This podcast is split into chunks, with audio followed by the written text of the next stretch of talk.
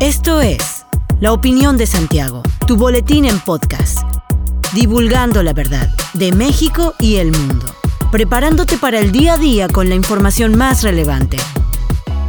Comenzamos.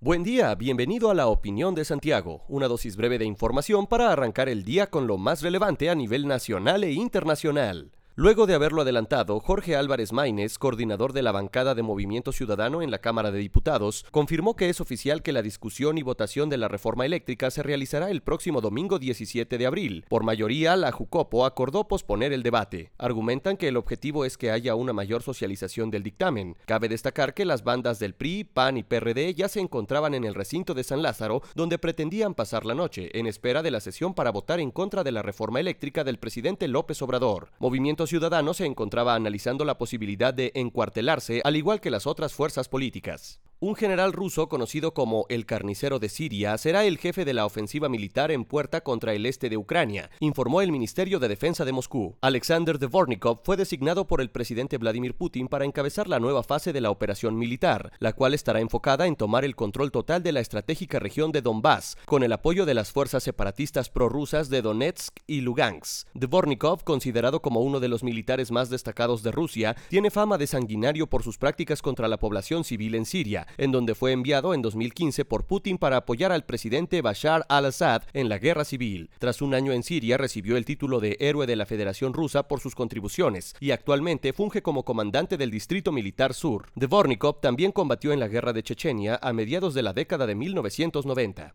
En Querétaro, una de las entidades donde mayor aprobación ha tenido el presidente de México, Andrés Manuel López Obrador, así como su gobierno, únicamente participó el 10.7% de la población en la consulta de revocación de mandato realizada el 10 de abril por el INE y promovida por el mandatario y su partido, Movimiento de Regeneración Nacional. Participaron 187.611 personas de 1.747.662 que integran el padrón electoral, de las cuales 167.288 eligieron la opción que siga en la boleta de la consulta, mientras que 17.569 lo hicieron porque se le revoque el mandato. Junto a Querétaro, las entidades donde menor participación existió fueron Guanajuato, Aguascalientes, Jalisco y Chihuahua, mientras que Tlaxcala, Oaxaca, Chiapas, Tabasco y Veracruz fueron en las que más participación ciudadana hubo, aunque en ningún caso la participación logró rebasar el umbral del 40% mínimo para que la consulta fuera vinculante legalmente. Según estadísticas del Secretariado Ejecutivo del Sistema Nacional de Seguridad Pública, los primeros tres meses y 11 días del 2022 en Querétaro se han registrado un total de 11 homicidios. Sin embargo, no contó el reciente crimen de la pequeña Victoria que estremeció al Estado y al país. Las estadísticas oficiales indican que en el mes de enero se convirtieron cuatro asesinatos. La misma cifra reportó para el mes de febrero, mientras que para el mes de marzo únicamente se contabilizó uno y el primero de abril dos casos más. Sin embargo, hace dos días fue encontrado el cuerpo de la niña de tan solo seis años de edad, de nombre Victoria, que fue abusada sexualmente y muerta por estrangulamiento. No obstante, las cifras marcan que en comparación con otras entidades federativas, Querétaro continúa posicionándose entre los estados con menor incidencia en la materia. Diversas instancias de la capital de Querétaro trabajarán un sistema de prevención que se aplicará en zonas con altos índices delictivos. En la capital queretana se reactivarán los programas sociales que habían sido pausados por la veda electoral del proceso de consulta de revocación de mandato, informó el titular de la Secretaría de Desarrollo Humano y Social del municipio de Querétaro, Arturo Torres Gutiérrez. Además, el funcionario municipal comentó que se retomará la convocatoria del programa Tu beca, la cual se mantendrá abierta hasta el 15 de abril. Recordó que pueden ser beneficiados estudiantes de secundaria, preparatoria y licenciatura y se ha recibido hasta el momento 1.400 solicitudes. Torres Gutiérrez adelantó que dentro de la sesión de cabildo prevista para este martes en Querétaro, se pondrá a consideración de los integrantes del ayuntamiento las reglas de operación de cinco programas sociales que opera la dependencia. Entre ellos mencionó que están los programas de rehabilitación de condominios, mejoramiento de vivienda, apoyo a estancias familiares, regularización de asentamientos humanos, y seguros de vida y asistencia médica para tianguistas. Hasta aquí la información de hoy. Regresa mañana para otra pequeña dosis con las noticias más importantes. Mantente bien informado con la opinión de Santiago. Encuéntranos en Facebook, Instagram y TikTok como arroba la opinión de Santiago. Hasta la próxima.